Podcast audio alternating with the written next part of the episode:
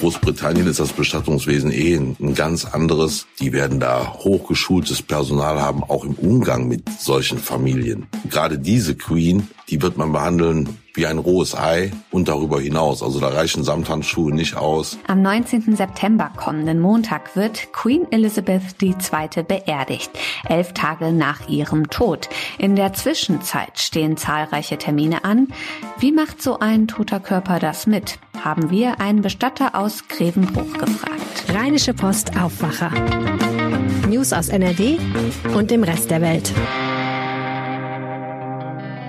mit Paula Rösler. Hi, schön, dass ihr zuhört. Später im Podcast sprechen wir über hohe Preise im Supermarkt und darüber, dass die Supermärkte selbst die hohen Preise gar nicht wollen, aber die Markenhersteller wegen der Inflation ganz schön Druck machen.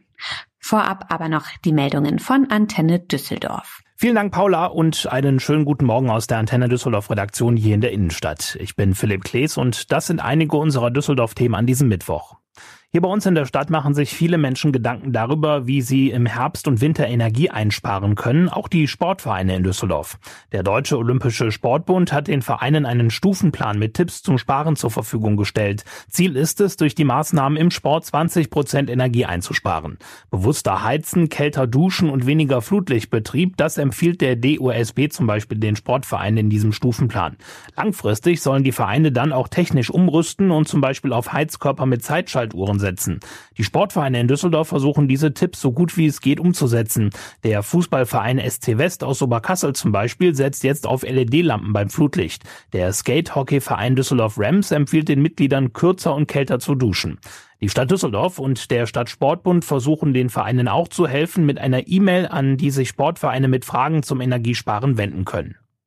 Auf dem Messegelände in Stockholm beginnt heute die Reha-Care, die nächste Großmesse, die wir sicherlich auch speziell im Düsseldorfer Norden auf den Straßen, Autobahnen und in den Straßenbahnen spüren werden. Bis einschließlich Samstag präsentieren auf dem Messegelände rund 700 Firmen ihre Neuheiten für Menschen mit Behinderungen oder Pflegebedarf. Das Angebot reicht von klassischen Gehhilfen über umgebaute Fahrzeuge bis hin zu besonderen Trainingsgeräten, Alltagshilfen oder speziellen Reiseangeboten.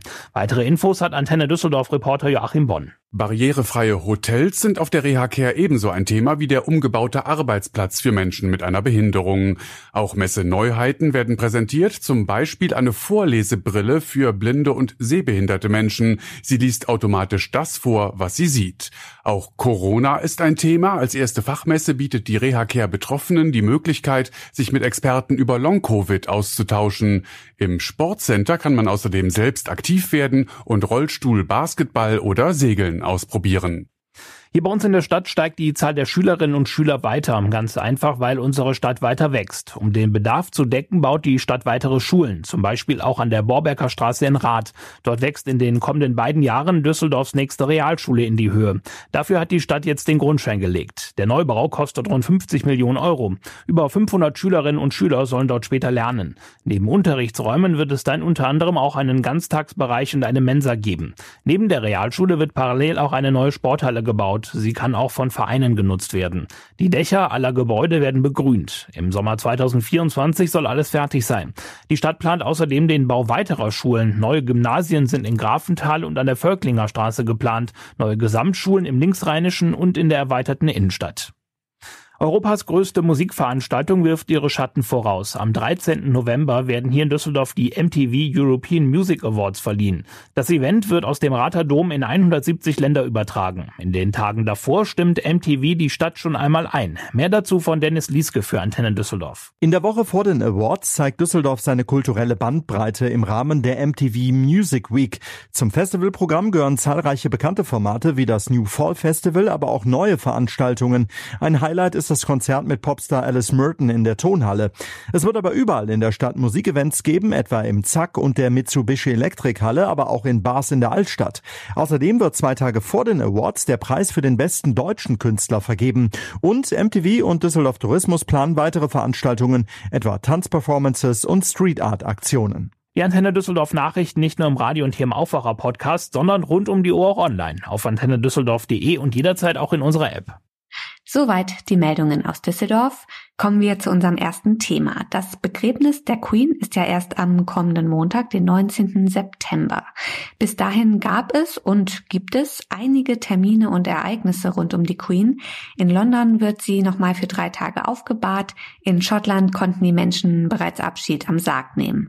Das wirft ganz ungewöhnliche Fragen auf, denn auch nach dem Tod ist der Körper eines Menschen ja vergänglich. Was tun Bestatter, um die Prozesse nach dem Tod aufzuhalten? Über diese und andere Fragen spreche ich jetzt mit Martin Wilmen. Er ist Bestatter in Grevenbroich. Herr Wilmen, wie schauen Sie als Bestatter in diesen Tagen nach London? Interessiert Sie das? Die Queen war unser aller Oma in irgendeiner Weise.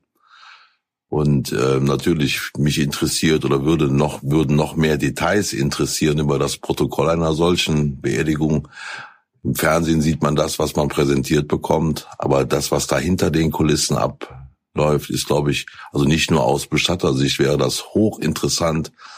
Die Techniken, die äh, Vorgehensweisen, die Materialien, die verwendet werden müssen aus Tradition, weil diese Form von Begräbnis ja wohl offensichtlich eine jahrhundertealte Tradition hat. Und das ist schon sehr, sehr interessant. Und wären Sie gerne der Bestatter der Queen? Ehrlich gesagt, nein. Also ich glaube, dass das sind äh, Menschen, die sich um diese Begräbnisse kümmern. Die sind da hochgeschult entlang eben dieses Protokolls. Das sind Traditionen, die da hochgehalten werden müssen. Und man kann da, glaube ich, so als, ich sage jetzt mal Landbestatter, die wir hier schließlich auch sind, würde man sich da einen Schuh anziehen, der mehrere Nummern zu groß ist. Theoretisch und auch praktisch ist das ein Begräbnis wie alle anderen auch, aber auch wieder gar nicht. Das wollte ich gerade sagen. Das sind doch sicherlich viele Abläufe, die Sie hier jeden Tag machen. Was ist denn bei der Queen dann anders? Also ich glaube, dass zum Beispiel ähm, hier werden zum Beispiel Einbalsamierungen werden nicht hier routinemäßig vorgenommen. Es gibt einige europäische Nachbarländer, da wird das äh, gefordert. Da holt man sich dann einen Profi für diese Einbalsamierung. In Großbritannien ist das Bestattungswesen eh ein, ganz anderes. Das wird ja auch eine Firma sein, die sich um dieses Begräbnis kümmert und organisiert. Die werden da hochgeschultes Personal haben, auch im Umgang mit solchen Familien. Ja, letztlich sind sie alle Menschen wie du und ich aber halt eben nicht. Also gerade diese Queen, die wird man behandeln wie ein rohes Ei und darüber hinaus. Also da reichen Samthandschuhe nicht aus. Sie haben das ja gerade auch angesprochen, das Einbalsamieren. Was passiert da und wie sorgt man dafür, dass so ein Leichnam die elf Tage lange Prozedur mitmacht? Ja, das ist auch erstaunlich, was man diesem Leichnam auch noch zumutet. Also das sage ich so aus meiner Sicht. Ähm, das ist schon eine ganze Menge an, an Reise, die ein Leichnam da machen soll oder muss. Ähm, die Einbalsamierung als solche, da gibt's verschiedenste Techniken. Das fällt in diesen Bereich der Thanatologie. Ja, dass wir also Körperflüssigkeiten buchstäblich ausgetauscht werden, also Blut, Lymphe, wobei ich der Meinung bin, dass die äh, konservierende Wirkung in dem Sinne gar nicht so lange hält und auch gar nicht so lange halten kann weil es doch eine zentral systemische Einbalsamierung ist. Kühlung ist eine Sache. Nachher die, die Lagerung des Leichnams, das, er wird in eine Gruft verbracht, die ist trocken, also dieser Leichnam, der wird sich sehr, sehr lange halten. Da gehe ich fest von aus. Das ist so ähnlich wie bei einem Papstbegräbnis, ja. Die, man würde jetzt, wenn man jetzt einen Sarg eines Papstes öffnen würde, würde man auch sehen, wie dolle der zurechtgemacht ist und wie gut der noch erhalten ist. Also liegt die Queen wohl auf Eis? Ja, das werden kühle Elemente sein. Ja, das ist alles also nicht mehr buchstäblich Eis. Das hat man früher auch so tatsächlich so gemacht. Selbst in Privathaushalten, wenn drei Tage zu Hause im Hausflur, im, im Wohnzimmer oder auf dem Bauernhof aufgebaut wurde, da gab es spezielle Gestelle, wo äh, Eis unter den Leichnam verbracht wurde und darunter nochmal eine Auffangwanne für das Tauwasser, ja, um das alles etwas zu bremsen. Ja, dieses natürliche Vergehen. Das ist ganz normal.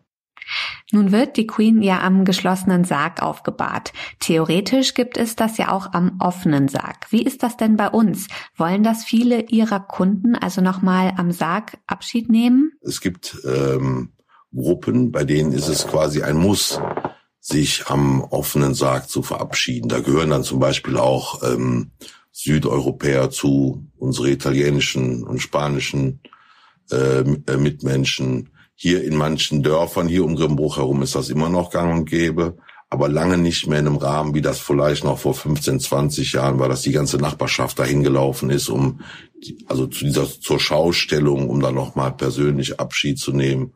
Und meine ganz persönliche Meinung ist, dass je nachdem, wie der Tod eingetreten ist, wie es zu dem Todesfall gekommen ist, es gibt Situationen sicherlich, wo es ganz, ganz wichtig ist, nochmal hinzugehen bei einem plötzlichen Tod.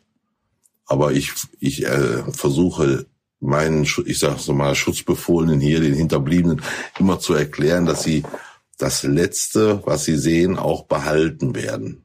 Ja, das ist so, als ob wir jetzt auf zu irgendeiner Veranstaltung gehen, geht man da mit einer gewissen Erwartungshaltung hin. Und ich bin mir ziemlich sicher, dass das gilt für fast alle Mitmenschen, wir sehen immer zuerst das, was uns stört. Und das behalten wir. So scheint Mensch zu ticken. Ja, und deswegen sage ich, entweder haben Sie ein gutes Bild im Kopf, möchten Sie es dabei belassen, oder ist es Ihnen ein dringendes Anliegen, ja, nochmal persönlich Abschied zu nehmen. Möglich ist das. Ist auch nach wie vor die Regel. Also es kommt relativ häufig noch vor. Und wie erleben Sie die Menschen dann dabei? Was macht das mit Ihnen? Ja, ich bin ja in der Position, dass ich oft das Ganze drumherum, die Familienverhältnisse und das Verhältnis untereinander zueinander oft nicht kenne.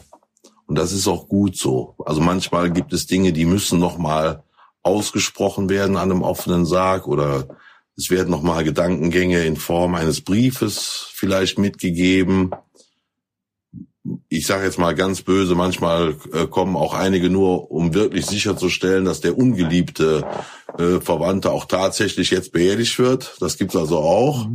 Dann gibt es noch eine Gruppe, die auch mal kontrollieren möchten, ähm, ob wir dann noch alles ordentlich gemacht haben, ob die Auspolsterung des Sarges stimmt, ob das so das ist, was bestellt wurde, ob die Kleidung akkurat sitzt, ob es auch tatsächlich die ist, die man uns mitgegeben hat und so weiter. Das gibt's auch. Das ist aber absolut menschlich, ja. Da gibt's nichts zu verbergen und jeder, der möchte, dem machen wir das möglich. Wobei ich mir dann jedes Mal herausnehme zu sagen, hm, in dem Fall überlegen Sie sich das gut. Man darf ja nicht zu viele Bilder zeichnen, um die Leute, ich, ich möchte denen ja keine Angst machen. Manchmal wäre das so angebracht, aber äh, dass man da schon ein bisschen mit Nachdruck sagt. Aber wie gesagt, das ist nicht meine Entscheidung, nochmal am offenen Sarg sich zu verabschieden, sondern die der Angehörigen. Werden Sie am Montag denn die Trauerfeierlichkeiten gucken? Wenn es irgendwie einzurichten ist, werde ich auf jeden Fall zuschauen, auf jeden Fall. Herr Willem, vielen Dank für das Gespräch hier bei uns im Aufwacher. Sehr gern geschehen. An dieser Stelle möchte ich euch auch gerne wieder darauf hinweisen, dass ihr uns unterstützen könnt, wenn ihr das möchtet, indem ihr eine Bewertung schreibt in eurer Podcast-App. Wir freuen uns darüber. Danke.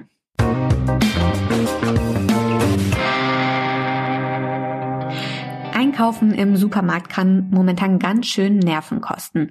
Also ich muss sagen, dass ich in letzter Zeit schon manchmal ziemlich schlucken musste, wenn ich an der Kasse stand und die Summe für meinen Einkauf gehört habe. Also alles wird teurer, klar, auch Lebensmittel und alles Mögliche für den täglichen Bedarf. Und leider sind die aktuellen hohen Preise wohl auch noch nicht das Ende der Fahnenstange. Zwischen den Handelsketten und den Markenkonzernen tobt ein erbitterter Preiskampf, zum Beispiel zwischen Coca-Cola und Edeka. Worum es da geht, weiß mein Kollege Reinhard Kowalewski aus der Wirtschaftsredaktion. Hi Reinhard. Ja, ich grüße dich. Einen schönen guten Tag. Was hat es mit dem Streit zwischen Coca-Cola und Edeka auf sich? Naja, da stoßen ja wirklich zwei Giganten aufeinander. Coca-Cola ist, also sind meiner Einschätzung nach der wichtigste Getränkehersteller der Welt, zumindest der bekannteste. Edeka ist die größte Kette für Lebensmitteleinzelhandel in Deutschland. Immer wenn ich mir den Edeka-Prospekt angucke, das mache ich jede Woche, ich gucke mal so kurz durch, ist fast immer Coca-Cola da irgendwie im Sonderangebot. So eine Kiste, zwölf Flaschen für zehn oder elf Euro. Das machen die, weil sie wissen, die Leute kommen in den Edeka und dann nebenher kaufen sie noch viele andere Waren, mit denen sie vielleicht dann das wirkliche Geld verdienen. Also ist Coca-Cola so eine Art Lockvogel? Ja, es gibt sogar sowas wie ähm, Lockvogelmarken. Das sind die Produkte, auf die sehr viele Kunden achten, weil sie die relativ oft kaufen. Das war früher zum Beispiel auch Gehacktes. Das sind Coca-Cola-Kästen für einen Teil der Bürger. Das waren früher Koteletts Das sind auch bestimmte Schokoladenmarken. Wahrscheinlich verdienen die damit gar nichts mehr in dem Moment. Aber sagen sich, naja, die Leute, die kommen, die kaufen dann insgesamt fürs fünf- oder zehnfache ein. Dann lohnt sich das für uns. So, Coca-Cola weiß das. Coca-Cola sagt eben, ja, wir wollen mehr Geld. Obwohl die Verträge an sich bis Ende des Jahres laufen, haben sie gesagt, wir wollen ab 1. September deutlich mehr Geld für die Colaflaschen. Und Edeka hatte jetzt verklagt, hat gesagt, ihr müsst weiter liefern, obwohl es keinen neuen Vertrag gibt. Und ein Gericht in Hamburg hat gesagt in einer einstweiligen Verfügung, dass ein Lieferstopp ein Marktmissbrauch wäre. Also sie sagen, Coca-Cola ist so wichtig, dass es praktisch Marktmissbrauch ist, wenn die einfach erzwingen durch einen Lieferboykott, dass sie mehr Geld kriegen. Okay, das klingt alles in allem nach einer sehr angespannten Lage zwischen Handel und Herstellern. Gibt es da noch weitere Beispiele? Ich habe kein anderes Beispiel gefunden, wo ein Hersteller einen Anbieter verklagt, dass er liefert. Vielleicht gibt's da welche, aber das ist natürlich schon wirklich ungewöhnlich. Was aber oft passiert ist, dass sie sich nicht einigen, dann fliegt eben eine bestimmte Ware zeitweise oder für immer aus dem Sortiment raus. Also Philadelphia, der Frischkäse, ist anscheinend bei vielen Edeka-Märkten nur selten vorhanden. Um die Schokoladenmarke Milka, die wir ja auch alle kennen, gab es wohl auch viel Streit. Die gab es dann irgendwie zeitweise auch nicht mehr in vielen Geschäften. Äh, Aldi ist auch immer aktiv. Manche Sachen werden reingetan, dann andere wieder raus. Henkel, da gibt's auch irgendwelche Gerüchte, dass angeblich äh, bestimmte Waschmittel dann doch nicht in manchen Läden sind. Ich habe die angeschrieben, die sagen doch, ist, es ist immer da. Ich glaube, das ist ein bisschen so ein Kräftemessen. Also werden irgendwann die Lieferungen gekürzt und dann gibt's ein bisschen weniger, um, die, um den Handel so ein bisschen unter Druck zu setzen. Werden denn die Preiserhöhungen am Ende kommen? Worauf müssen sich die Kunden da noch einstellen? Ich glaube, wir Kunden können es auf eine gewisse Art gelassen sehen. Also wenn ich hier zum Edeka in Essen-Werden gehe, wo ich wohne, also zum großen Edeka, es gibt zwei, einen kleinen, einen großen, ist mein Hauptproblem immer, dass da so viele Sachen sind, dass ich überhaupt nicht mehr weiß, was ich suche und was ich brauche und bin eher verwirrt. Insofern kann man es ja fast nur begrüßen, wenn bestimmte Produkte nicht mehr da sind. Ähm, aber das ist jetzt vielleicht ein bisschen überspitzt formuliert. Tatsache ist, es drohen überhaupt keine Engpässe in dem Sinn, dass es bestimmte Waren nicht mehr gibt. Es gibt ja fast jedes Produkt irgendwie in mehreren Variationen, mal unter der echten Marke und dann wieder unter der Handelsmarke. Also alle großen Händler haben so praktisch dieselben Produkte nochmal unter ihrem Namen. Ähm, und das sind in der Regel sogar dieselben Produkte. Was allerdings bei Coca-Cola so nicht ist, ist ungewöhnlich. Tja, am Ende wird es wahrscheinlich deutlich höhere Preise geben für die meisten Waren. Und wir als Kunden sollten so klug sein, dass wir dann eher auf die Handelsmarken ausweichen oder zu Aldi und Lidl gehen. Wenn alles zehn Prozent teurer wird, ist es vielleicht schlauer, dass man einfach die Produkte kauft, die im Schnitt, sagen wir, 10 oder 20 Prozent billiger sind als die besonderen Markenartikel. Manche Unternehmen, vor allem die mittelständischen Unternehmen, werden diese harten Verhandlungen voraussichtlich nicht so lange durchhalten können, ne? Also je kleiner die Firmen sind, umso mehr kommen sie unter Druck, umso mehr sind sie auch austauschbar. Darum ist die Toilettenpapierfirma Hakle in Düsseldorf äh, in vorläufige Insolvenz gegangen. Ich denke, da hat der Handel einfach gesagt, wir zahlen nicht mehr. Wir haben doch noch andere Lieferanten. Ich halte zum Beispiel auch bei Klopapier gut für bedenkbar, dass da Lieferanten aus dem Ausland kommen, die da mal vielleicht weniger hohe Energiekosten haben, aus Norwegen oder aus Schweden und solchen Ländern. Also insgesamt sagen die Experten, die Kleinen beißen die Hunde. Also da werden noch viele untergehen, Umgekehrt gibt es allerdings den Trend, dass die großen Handelsketten alle versuchen, so ein bisschen auch regionale Produkte zu kaufen. Also das gibt natürlich den Kleinen dann wieder eine Chance. Also wenn ich nach Bayern fahre, nach Garmisch-Partenkirchen im Edeka, sind da immer relativ viele lokale Produkte. Und hier im Rheinland ist das auch oft so. Sagen wir Obst, Gemüse und andere Produkte kommen dann auch aus der Region. Insofern große Gefahr für mittelständische Firmen, aber auch eine kleine Chance. Vielen Dank für die Informationen und Einschätzungen, Reinhard Kowalewski aus der Wirtschaftsredaktion. Ja, vielen Dank und einen schönen Tag. Nachlesen könnt ihr das Thema auf RP Online. Der Link ist in den Show Notes. Und das wird heute auch noch wichtig. In Düsseldorf eröffnet NRW-Ministerpräsident Hendrik Wüst das Klimaforum 2022. Vertreter aus Wirtschaft, Verbänden und Stiftungen diskutieren zum Thema gemeinsam Transformation gestalten, das Klima schützen und den Wirtschafts- und Industriestandort Nordrhein-Westfalen stärken. In Köln wird heute Abend der Deutsche Fernsehpreis verliehen. Gewürdigt werden unter anderem die besten Schauspieler und Schauspielerinnen, der beste Fernsehfilm und die beste Informationssendung. Es ist die zweite von zwei Veranstaltungen des diesjährigen Fernsehpreises. In Berlin will das Kabinett heute das sogenannte Bürgergeld beschließen. Das Bürgergeld soll zum 1. Januar das heutige Hartz-IV-System ablösen. Es sollen beim Bürgergeld weniger strenge Auflagen gelten, zum Beispiel bei den Vorgaben zur Größe der Wohnung und beim Schonvermögen, das nicht auf die Leistung angerechnet wird. Geplant ist ein Regelsatz von 502 Euro im Monat für alleinstehende Erwachsene. Der Hartz-IV-Satz liegt im Moment bei 449 Euro im Monat. Zum Schluss noch das Wetter. Es ist in vielen Teilen von NRW stark bewölkt. In der Mitte und im Süden gibt es teils ergiebigen Regen. Der zieht sich dann am Nachmittag nach Süden hin zurück. Im Norden bleibt es meist niederschlagsfrei und hier und da kommt sogar mal die Sonne durch. Die Temperaturen steigen auf bis zu 20 Grad. Das war der Aufwacher vom 14. September mit mir Paula Rösler. Danke fürs Zuhören. Habt noch einen schönen Mittwoch. Tschüss. Mehr Nachrichten aus NRW gibt's jederzeit auf RP Online. rp-online.de